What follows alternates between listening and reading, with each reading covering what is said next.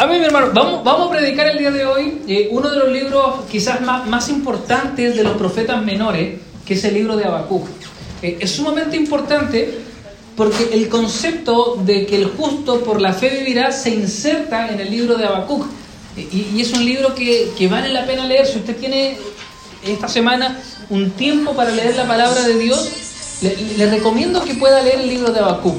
Y vamos a leer el capítulo 2, versículo 1 al versículo 3, eh, en la traducción en lenguaje actual. Dice así en el nombre de nuestro Señor Jesucristo. Ya te he presentado mi queja y ahora voy a estar atento a esperar tu respuesta, dice Habacuc al Señor.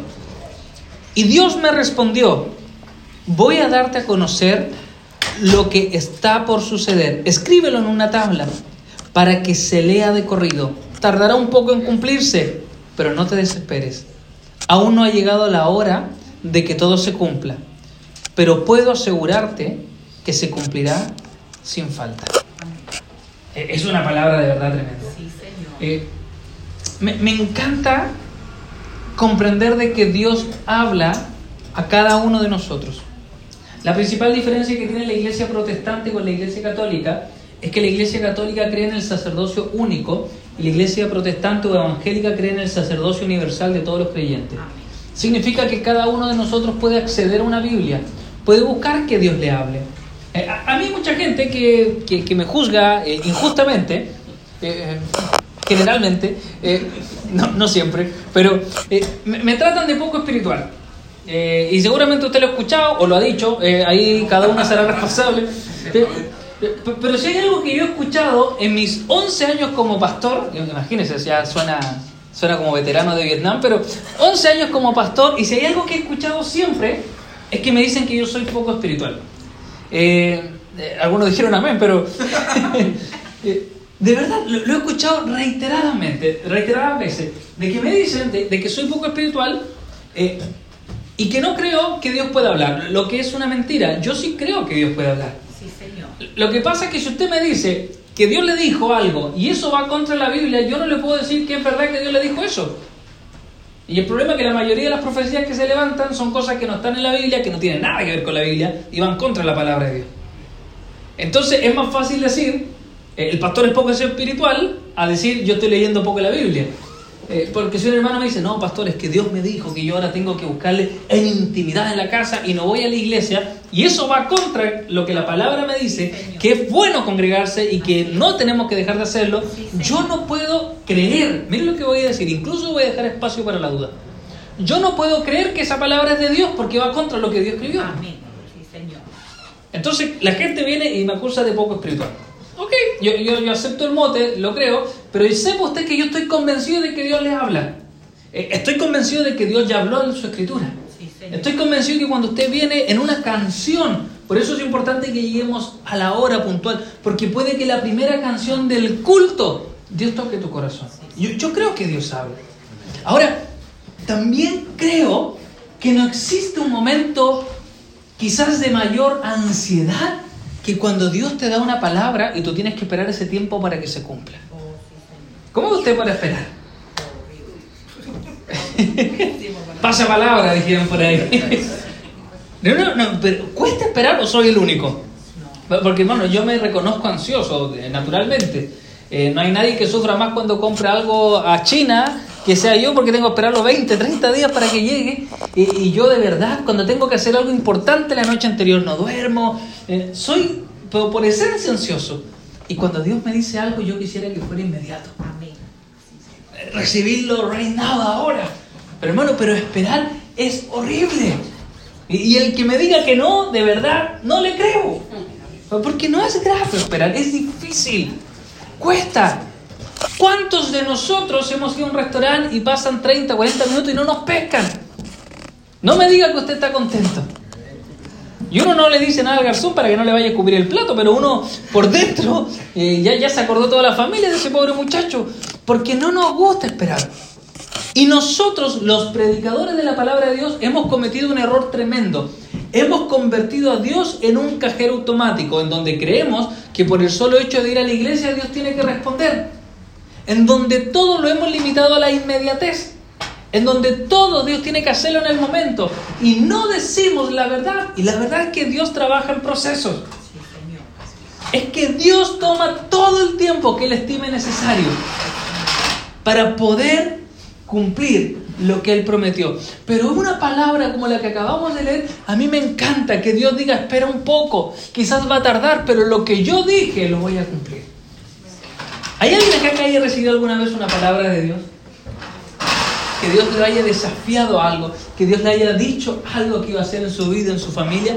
Bueno, tenga por claro y por seguridad del día de hoy de que lo que Dios dijo, Dios lo va a cumplir. Sí, Señor. Y en la espera, Dios va a trabajar con nosotros en el proceso. Jesús Adrián Romero, mi primo, eh, decía, usted sabe que yo soy Valenzuela Romero, somos primos lejanos, está en México y yo acá, pero eh, él tiene una canción que es preciosa, dice, esperar en ti, difícil sé que es. Mi mente dice, no, no es posible. Pero mi corazón confiado está en ti. Tú siempre has sido fiel, me has sostenido. Y ahí nos invita a esperar. Yo te quiero enseñar el día de hoy que en la espera Dios ya está obrando. Y que, y que no te quiero decir lo, lo cliché, pero eh, generalmente nosotros decimos, eh, esperar, hay que esperar pacientemente en Él. Y, yo sé que usted me podría decir un amén súper fácil y súper simple. Es decir, sí, pastor, yo voy a esperar en Él. Pero yo quiero de verdad invitarle el día de hoy a que usted espere la respuesta del Señor.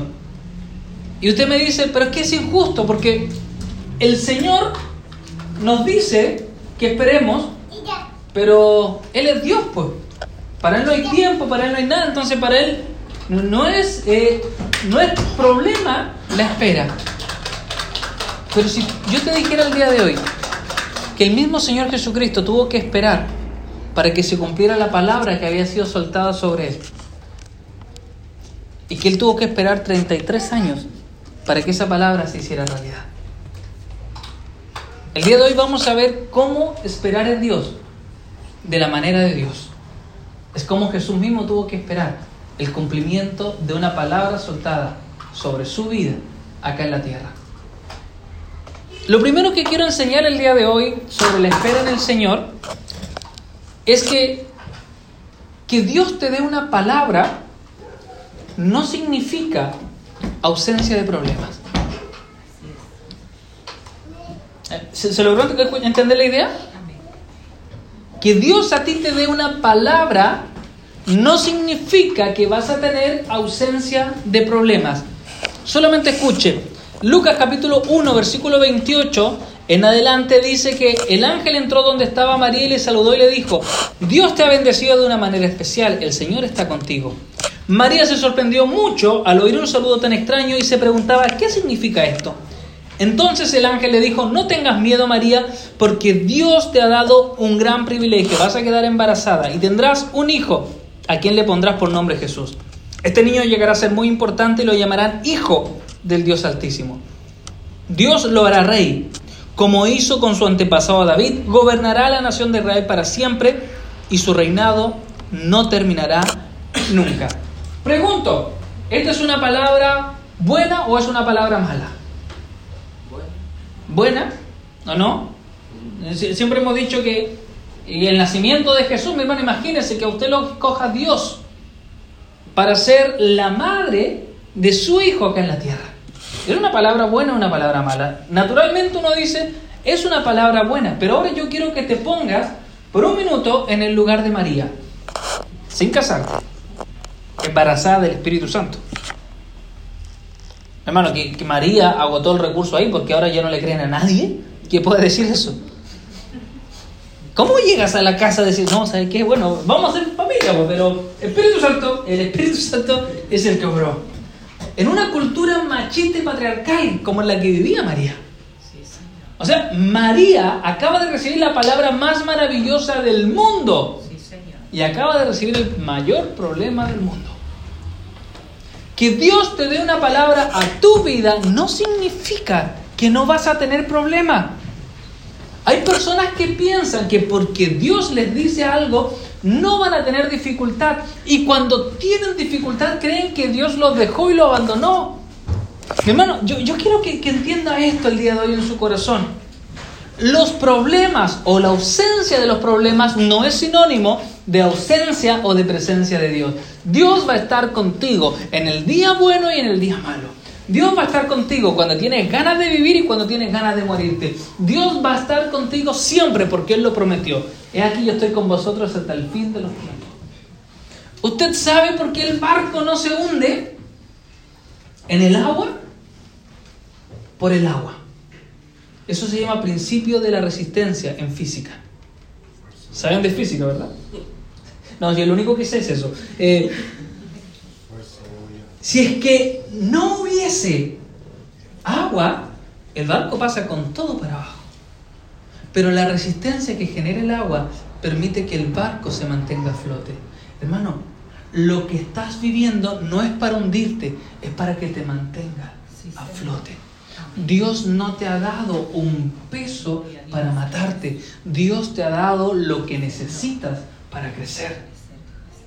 María acaba de recibir la palabra más maravillosa del mundo. Junto con eso una serie de problemas, pero ¿sabes qué? La diferencia es que cuando Dios te da una palabra, Dios coloca de inmediato su firma y coloca el respaldo sobre ti. Y es por eso que lo que parece imposible, Él lo termina convirtiendo en posible. Cuando Dios te hable, que no te desanimen los problemas, que no te desanimen las circunstancias, porque Dios va a seguir estando ahí. No es que cometiste un pecado, hermano, si usted pecó mil veces antes también. Los problemas no tienen que ver por los pecados que cometiste. A lo más puede ser una consecuencia de uno. Pero los problemas van a estar porque mientras estemos en el mundo vamos a tener problemas. Vamos a tener complicaciones. Pero Jesús venció al mundo. Entonces no es parámetro. Oye, mira, el hermano que está bendecido no tiene ningún problema. Oye, mira, el hermano que no está bendecido está lleno de problemas. No es parámetro.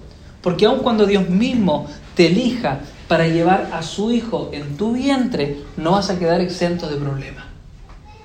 María tuvo que conversar con José, si Dios tuvo que tratar personalmente con José, para que él pudiera comprender que esto era parte de un proceso de Dios.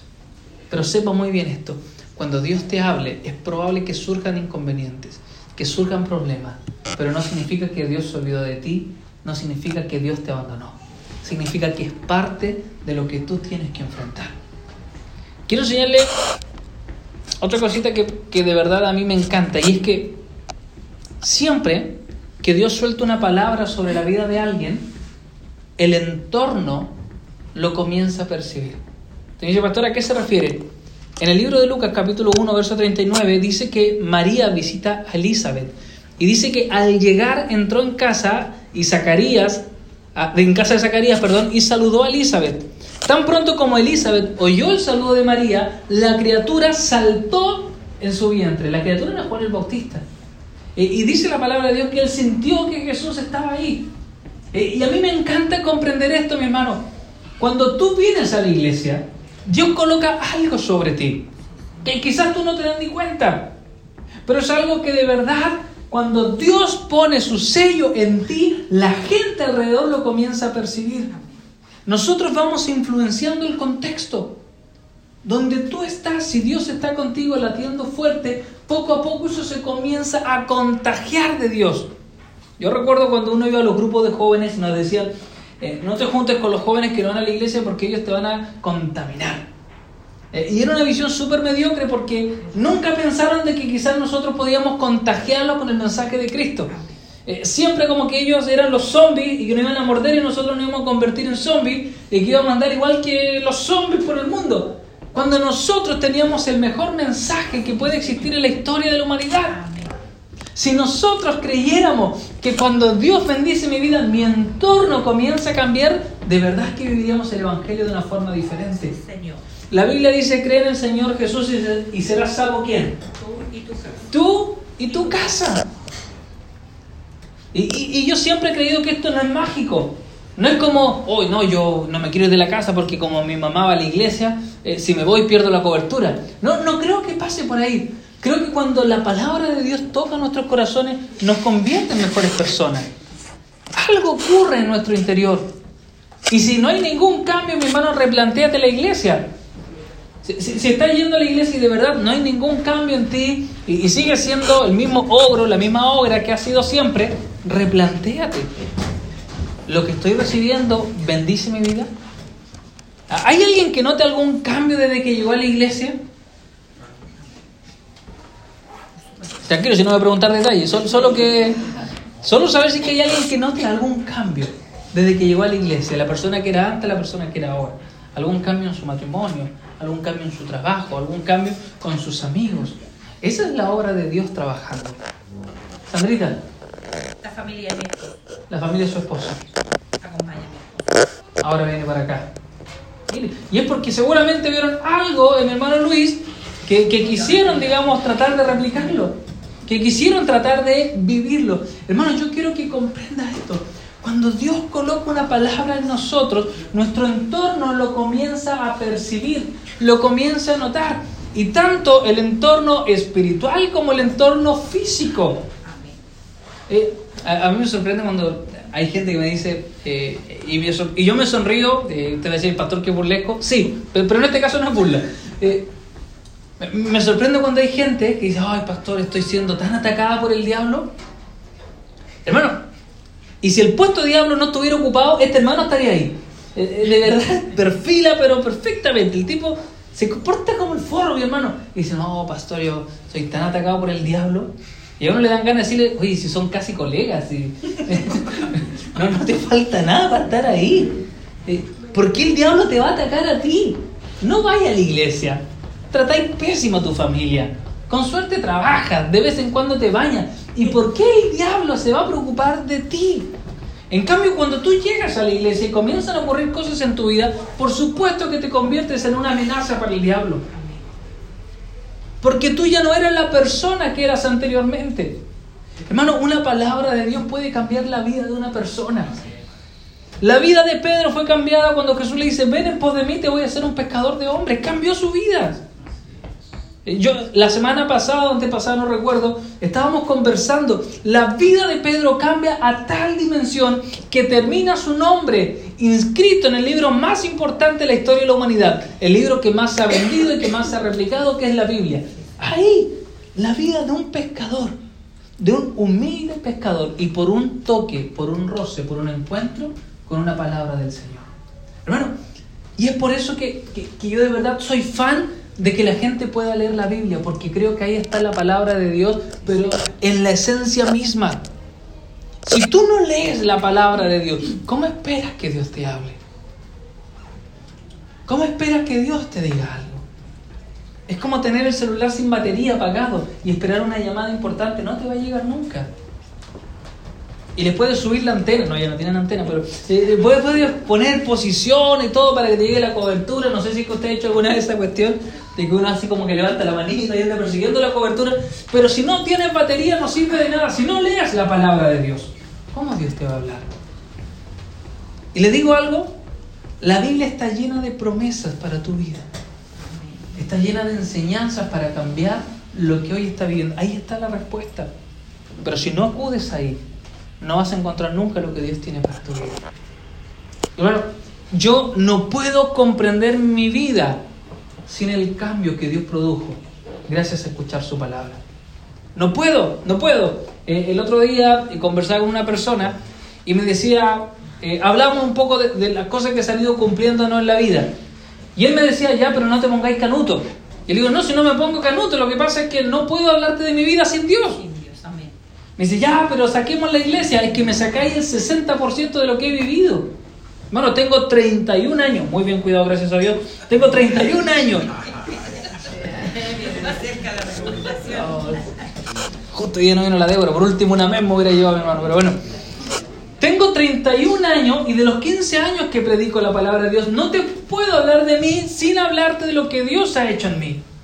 Es imposible. No, no es mi actividad de fines de semana. Es que Dios cambió el resto de mi vida. Una palabra a la cual yo creí con todo mi corazón. Si Dios te dijo algo, mi hermano, no dejes de creer. Sí, Señor.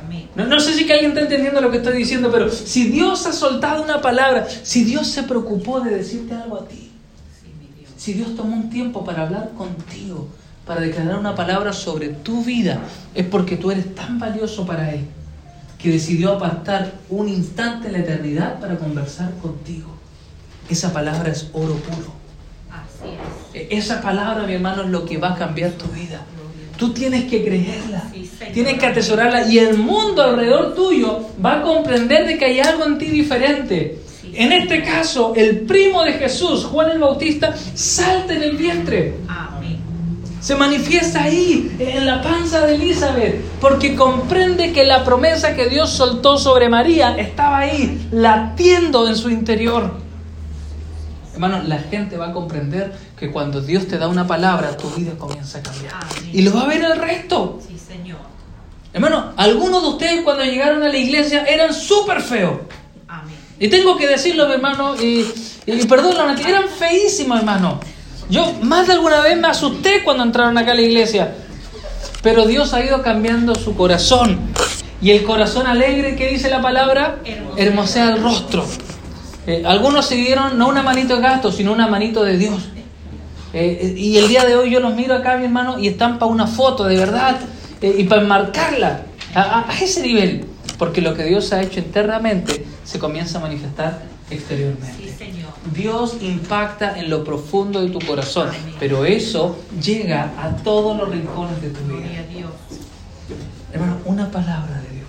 Gracias, Señor. Que, que Dios suelte una palabra sobre tu vida gracias. y atesórala con todo tu corazón.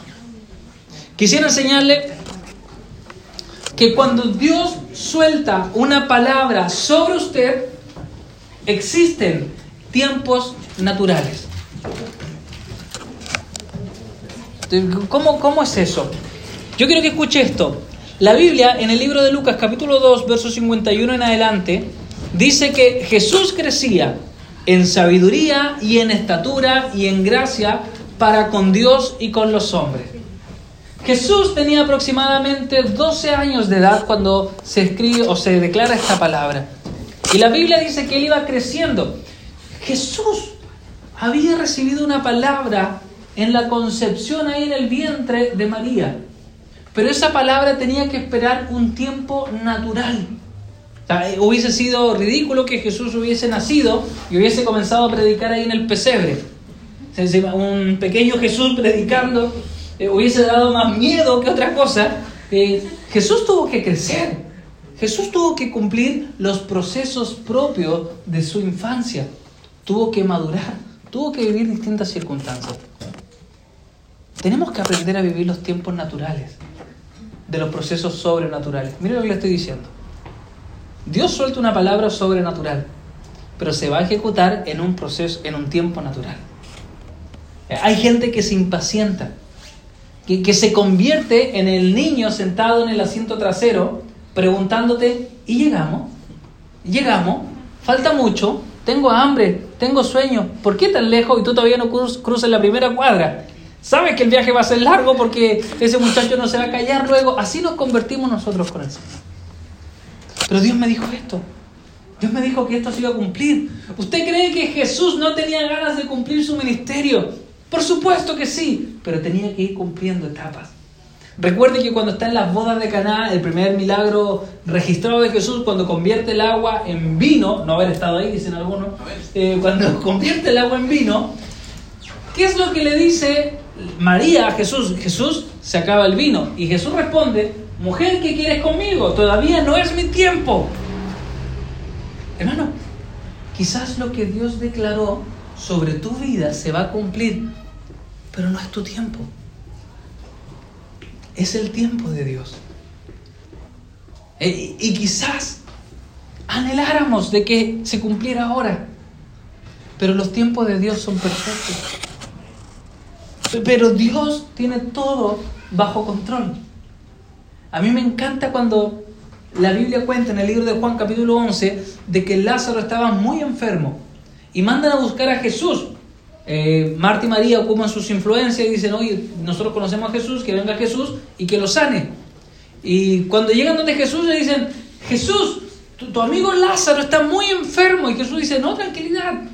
Esta no es una enfermedad para muerte. Es una enfermedad para que la gloria de Dios se manifieste. Pero Marta y María querían a un sanador. Y la palabra de Dios dice que Jesús se queda un par de días más donde estaba y que en ese par de días Lázaro muere. Y cuando Jesús llega donde estaba Marta y María, se encuentra con el velorio, ya la sepultura de Lázaro. Y Marta sale a su encuentro y le dice, maestro, si hubieses estado aquí, nada de esto hubiera pasado. Porque ella y su hermana en su corazón no querían un resucitador, querían un sanador. Pero lo que Dios quería manifestar era una cosa totalmente diferente. Yo, yo sé que de pronto nosotros podemos tener nuestros planes, podemos tener nuestras maquetas, nuestros diseños, pero es bueno preguntarle al Señor, ¿qué es lo que quieres tú? Porque yo te aseguro que siempre lo que Dios quiera va a ser mejor que lo que tú puedas diseñar. El mejor diseño que pueda salir de tu corazón no se compara con el diseño que Dios tiene para tu vida. Pero son los tiempos de Él. Él sabe cuándo decir que sí y Él sabe cuándo decir que no. A Dios no le complica el paso de los años. Yo mientras escribía esta palabra anoche a las 4 de la mañana, porque no me salió antes, de hecho por eso no se le envía la beba para que me hiciera los versículos, eh, anoche tuve que despertar y levantarme a las 4 de la mañana. Hermano, era bien y no tenía nada para predicarlo hoy día, hermano, estaba caminando por las paredes.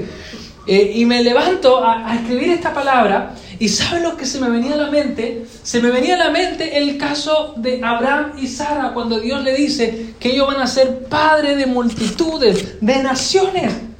Y Sara ya había pasado la edad de fertilidad hace rato. Y yo me imagino que cada día que Sara vivía era un día en donde su fe se iba agotando, porque naturalmente no se podía cumplir.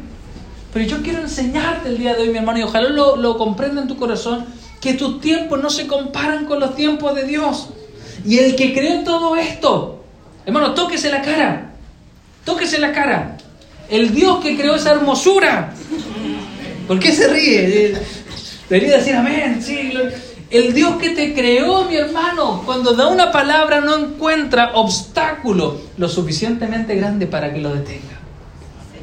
Si Dios te dio una palabra, Él la va a cumplir. Pero tú tienes que esperar el tiempo natural de lo que Dios quiere hacer en tu vida.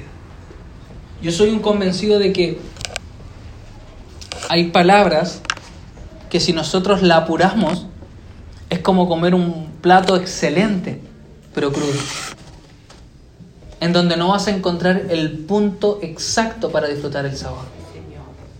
Tanto así como cuando comes algo que se quemó y perdió parte del sabor que correspondía. Hay cosas que tienen que comerse en el punto ideal. Hay cosas que un poquito más o un poquito menos marca la diferencia. Tú lo que tienes que hacer es esperar los tiempos de Dios. Porque si Dios dijo, Él lo va a cumplir. Si Él lo prometió, Él lo hará. No sé cómo, mi hermano, Hermano, yo, no sé cómo se gesta el milagro de Isaac, el hijo de Abraham y de Sara. El primer milagro fue la noche que tuvieron que pasar juntos, de noche de pasión, hermano. Los viejitos no miraron obstáculo alguno, no había pastilla en ese tiempo que pudiese hacer el trabajo, pero ellos creyeron y seguían amando. Cosa que nos da una palabra también para nosotros que la tercera edad no tiene por qué terminar la vida sexual de las parejas. Gloria a Dios, algunos dijeron, es para mí esta palabra, algunos despertaron, a otros se le cayeron los teléfonos. Se emocionaron. Se emocionaron. Viejo, esta palabra es para ti, dijeron algunos. Hermanos, porque naturalmente la Biblia nos habla del nacimiento original de Jesús, no de Isaac. Y este par de abuelos tenía una palabra del Señor, pero juntos también tenían que tener su propio tiempo. Incluso Abraham en algún momento quiere apurar esto con Sara eh, y, y, nace Ismael, mi hermano. Eh, y si usted puede leer la historia de, de, Abraham que se encuentra entre Génesis 12 y Génesis 25, usted se va a dar cuenta de que el inicio de una de las guerras que lleva más años en la historia tiene su origen en una mala decisión por no esperar los tiempos de Dios. Hermano, a Dios que creó todo esto, el universo, la luna, el sol y el gato, como decía el comercial de Manjar Colún. Dios que creó todo. Tu tiempo no es obstáculo para que Él pueda cumplir su propósito. Pero es que perdí mucho tiempo, dicen algunos. ¿Se da cuenta que hay gente que dice eso? Perdí grandes años de mi vida. Lo pierdes si tú no lo sabes utilizar. Lo pierdes si tú no sabes aprovechar. lo que te tocó vivir. El tiempo no es perdido ni ganado. El tiempo tiene que ser vivido. Y de lo que tú viviste tienes que sacar una lección. Y ahí valdrá la pena. Ahí tendrás sentido. Hermano, Dios no se complica con tu reloj. Y por eso hoy día vamos a hacer vigilia. No. Eh, Dios no tiene problema con el tiempo que estamos perdiendo. Dios no tiene problema con el tiempo que estamos ganando. Dios tiene problema cuando tú te desesperas en los tiempos de Él y comienzas a tomar decisiones por ti y no preguntándole a Él. Cuando comienzas a cometer errores tú por no esperarlo. Jesús tuvo que esperar 33 años para que se cumpliera la palabra. Hermanos, 33 años. ¿Cuánto tiempo llevas tú esperando y por no encontraste? Y si Dios, bueno, Dios, el que creó todo esto, esperó 33 años, de verdad nosotros tenemos todo el tiempo del mundo. Ahora, siempre que tú estés por conseguir las bendiciones que Dios tiene para ti, siempre que tú estés a un paso de alcanzar las promesas que Dios tiene para tu vida, se van a levantar personas para desviarte. Vas a tener distractores. Vas a tener circunstancias que te van a sacar del propósito que Dios tiene para ti. La Biblia en el libro de Juan capítulo 6 dice que luego de que ocurrió la multiplicación de los panes y los peces, los hombres, viendo que lo que Jesús había hecho, dijeron, este verdaderamente es el profeta que había de venir al mundo. Pero entendiendo Jesús que iban a venir para apoderarse de él y hacerlo rey, volvió a retirarse al monte para estar solo.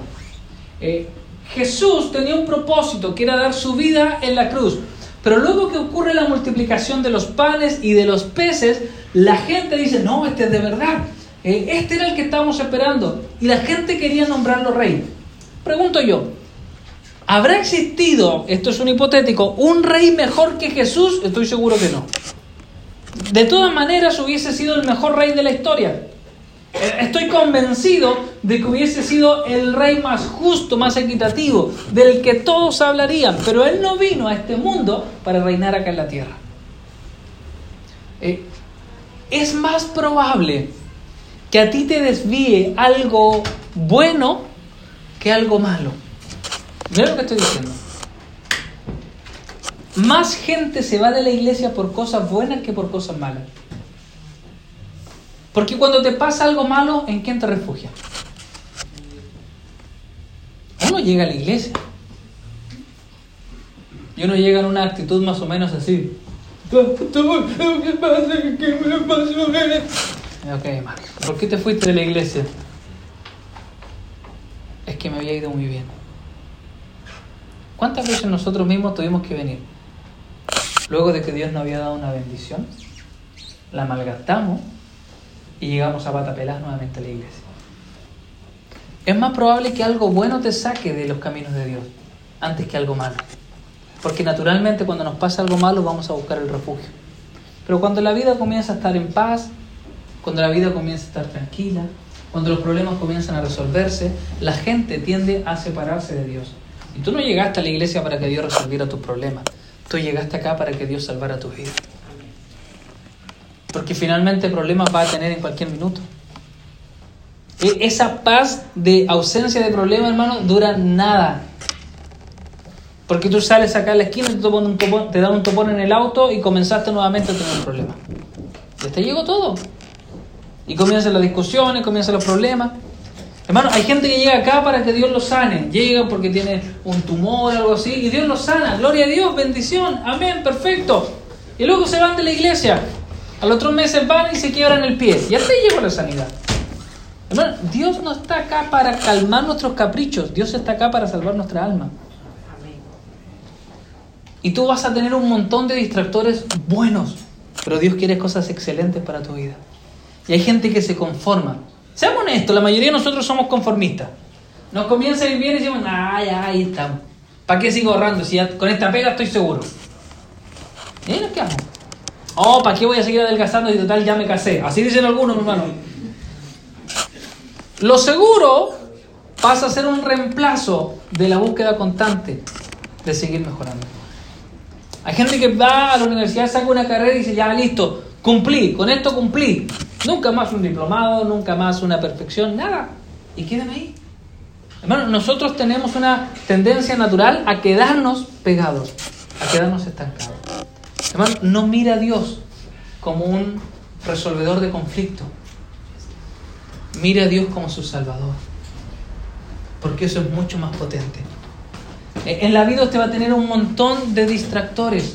Usted va a tener un montón de luces. Usted va a tener un montón de caminos para tomar como alternativa.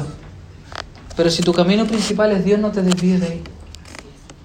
Si Dios dio una palabra, no te conformes con las palabras que tú puedas incorporar ahí. Si Dios declaró algo sobre tu vida, no te conformes con lo que el hombre pueda declarar. Hay un montón de personas que se conformaron con algo que era bueno, pero no era lo que Dios tenía para su vida. No era lo excelente. Jesús podía haberse quedado a ser rey. En otro momento dice que él piensa, cuando ve a la multitud como ovejas sin pastor, eh, las ve quebradas, las ve heridas, él piensa en quedarse a satisfacer el hambre de este mundo, multiplicando panes y peces. Pero él no había venido a eso. Él no vino a quitar el hambre de la humanidad. Él no vino a ser el rey. Él no vino a quitar la pobreza. Él venía a salvarlo. Y yo me he dado cuenta de que hay un montón de personas que se conforman antes de llegar a lo que Dios diseñó para su vida. Cuando usted conversa con deportistas de alto rendimiento, generalmente maratonistas o velocistas como Usain Bolt, usted le pregunta dónde termina la carrera. Cualquiera diría en la meta, pero él dice no. Estos deportistas ven el final de la carrera 15, 20 metros más allá. Porque si el final está acá, ellos comienzan a disminuir la velocidad antes de llegar a la meta.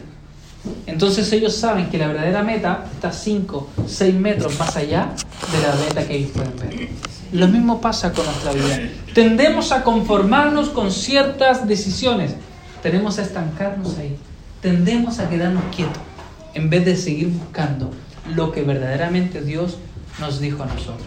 Si Dios declaró una palabra sobre ti, no te conformes con lo que el hombre pueda decir sobre ti.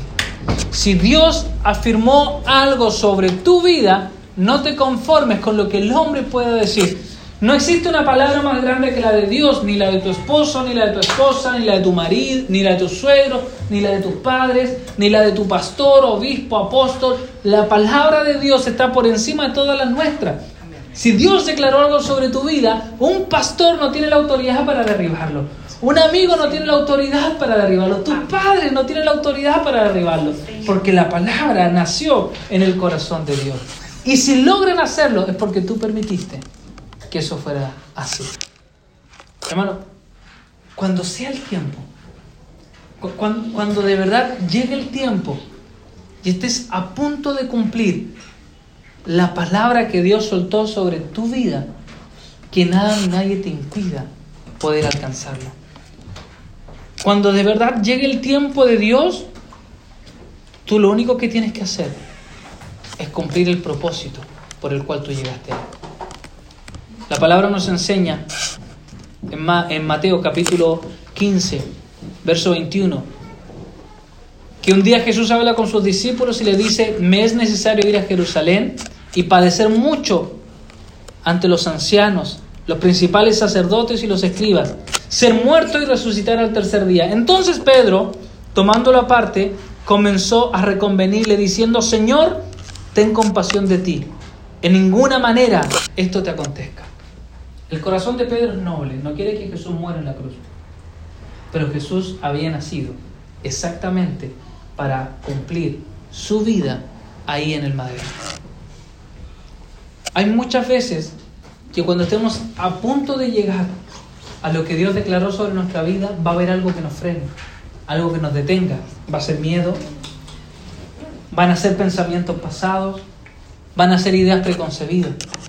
Pero si Dios declaró algo sobre ti, mi hermano, y estás a un paso de hacerlo, da ese paso. Créele al Señor. Aunque pareciera no tener sentido, aunque pareciera no tener lógica, aunque pareciera no tener razón, si Dios te dijo, tú hazlo. Yo recuerdo la historia de un predicador enviado a Bolivia y donde por años él predicaba la palabra y solo había un hermano que era el que asistía. Y él predicaba y no se convertía nadie, mi hermano. Nadie, nadie, nadie. A mí me dio mucha esperanza cuando estábamos en el colegio y no llegaba nadie más a la iglesia y decía, bueno, si él siguió, yo sigo. Y él predicaba, predicaba y no llegaba nadie, nadie, mi hermano, no se convertía nadie. Y el hermano que estaba ahí con un corazón de oro, de vez en cuando se hacía el enfermo para que oraran por él, siempre llegaba a competiciones, te daba testimonio de gratitud, pero era el único que iba.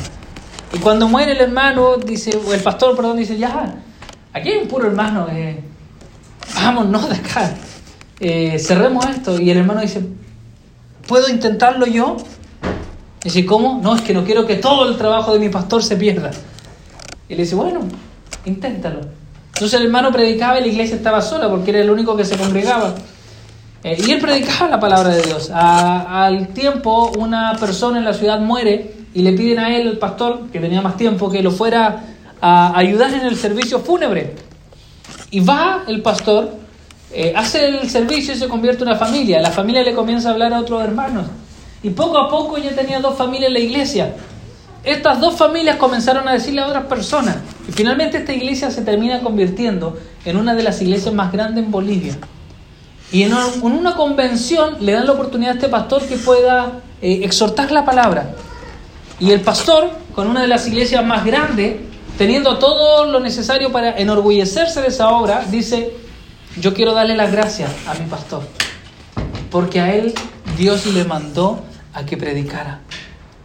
No que viera la cantidad de gente que se convertiría, sino que predicara. Y hasta el último día de su vida él predicó. Y la iglesia que hoy yo pastoreo es fruto de lo que él sembró cuando nadie vio. Yo le quiero invitar a que usted comprenda que gran parte de lo que nosotros hacemos es como sembrar una araucaria. Una araucaria se va a demorar más de 100 años en comenzar a dar fruto. Usted no va a, no va a disfrutar esos frutos ni aunque se eche todas las cremas que tenga ahí en su closet, ni, ni, aunque practique yoga, salga, no, no va a llegar. Usted la va a plantar y no va a comer fruto. Pero lo que usted hace hoy, guiado por la mano de Dios, repercute en la eternidad. Así como alguien que tiene el corazón generoso para sembrar un árbol y que otras personas puedan disfrutar de su fruto. Hermanos, cuando estés ahí y la vida te diga que te detengas, cuando estés ahí y el miedo te quiera frenar. Cuando estés ahí y, la ansiedad, la angustia te quiere decir que no lo hagas, ¿te puedo dar un consejo? Aférrate a la palabra de Dios. Aférrate a lo que Él dijo sobre ti. Confía, que, que sea lo único. Tú me dijiste, Señor.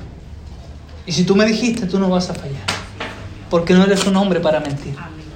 Lo que Dios declaró sobre tu vida es la única verdad absoluta que tienes en tu vida. Nosotros podemos decir un montón de cosas. Los pastores no equivocamos día por medio, sino todos los días. Los líderes de iglesia se equivocan constantemente. Los papás se equivocan diariamente. Pero Dios es el único que no falla. Y que si Él dijo algo sobre ti, Él lo va a cumplir.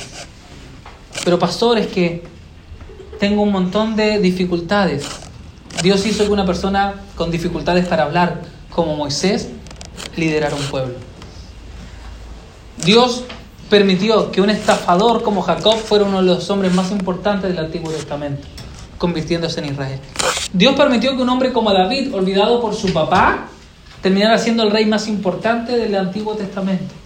Dios permitió que mujeres que no tenían posibilidad de tener hijos lo tuvieran. Dios permitió que una prostituta quedara en el linaje de Jesús. Lo que Dios dice es la única verdad absoluta está declarada sobre tu vida. Y quiero terminar la introducción, como decía el, el meme que le envié, con uno de los versículos que más me encanta en la Biblia. Y es Filipenses capítulo 2, versículo 5 en adelante, cuando dice, haya pues en vosotros este sentir que hubo también en Cristo Jesús, el cual, siendo en forma de Dios, no estimó el ser igual a Dios como cosa de que aferrarse sino que se despojó a sí mismo, tomando forma de siervo, semejante a los hombres. Y estando en esta condición de hombre, se humilló a sí mismo, haciéndose obediente hasta muerte y muerte de cruz. Por lo cual Dios también le exaltó hasta lo sumo y le dio un nombre que es sobre todo nombre, para que en el nombre de Jesús se doble toda rodilla de los que están en los cielos, en la tierra y debajo de la tierra, y toda lengua confiese que Jesucristo es el Señor, para gloria de Dios Padre. ¿Usted se acuerda lo que le dijo el ángel a María? Que fue con donde comenzamos leyendo. Le dice, ha sido tremendamente favorecida. Vas a concebir a un hombre que le llamarán el Hijo del Dios Altísimo. Será un hombre importante. Su reino no tendrá fin. La palabra que Dios soltó sobre María se termina cumpliendo 33 años después, cuando Jesús da su vida en el madero de la cruz. Baja a lo profundo del Hades, toma las llaves de la muerte y declara victoria para gloria de Dios Padre. Ahí se cumplió. 33 años, dicen los historiadores, aproximadamente. ¿Cuánto tiempo llevas tú esperando? No te preocupes por el tiempo. Preocúpate de confiar en que Dios, el que soltó la palabra, no va a fallar. Él va a seguir siendo Dios. Y tal como le dijo al profeta Habacuc, tú tranquilo. Porque aunque me demore, voy a cumplir mi promesa. Me encanta. Me encanta saber de que Dios sigue teniendo promesas para nosotros. Y que aunque ha pasado el tiempo, Él las va a cumplir. Yo sé que usted tiene sus propias palabras en su corazón. Yo sé que Dios ha declarado palabras sobre usted. Yo sé que Dios ha dicho algo.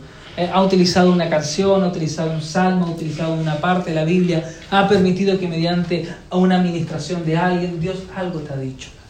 Dios en algún momento algo ha hablado de tu vida, algo prometió.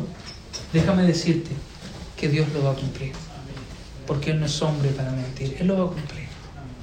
Te dice, pastor, ha pasado mucho tiempo. No, mi hermano, has estado siendo procesado mucho tiempo, que es distinto. Porque seguramente, si no se cumpliera el tiempo exacto, lo que tú tienes no sería ni un tercio de lo que Dios diseñó para ti. Todo es hermoso en su tiempo, dice la Escritura. Y estoy convencido de que Dios tiene un tiempo hermoso para ti. Quiero invitarte a que puedas cerrar tus ojos un minuto ahí donde tú estás, para que tengamos un momento de oración.